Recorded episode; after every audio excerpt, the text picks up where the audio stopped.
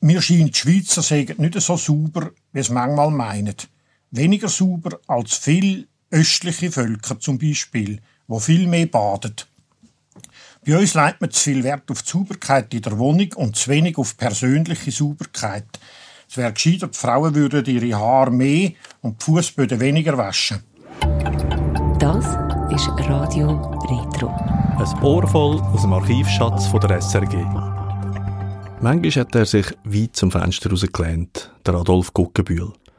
In den 50er Jahren hat er am Montag Hörerfragen zum schweizerischen Knigge beantwortet. Dabei hat er sich nicht immer auf die Seite vom Hörer gestellt. Das zeigt das Beispiel vom Oktober 1956, wo der Adolf Guggenbühl zuerst die Zuschrift von einem Hörer vorliest. Sie sollten in Ihrem Vortrag einige Ausführungen über das ungebührliche Benehmen der heutigen Jugend machen, insbesondere über die Verwilderung der Umgangsformen, die unter dem Einfluss Amerikas eingerissen hat. Das kann ich nicht.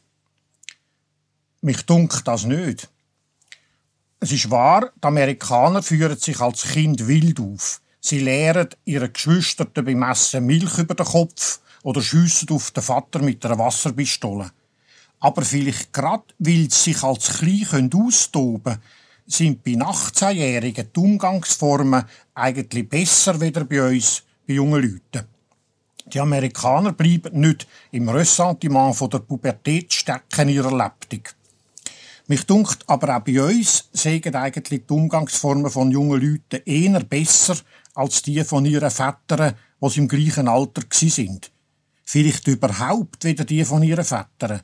Die jungen Männer zum Beispiel sind viel netter mit ihren Frauen, wie ihre Väter mit ihren Frauen im Allgemeinen sind.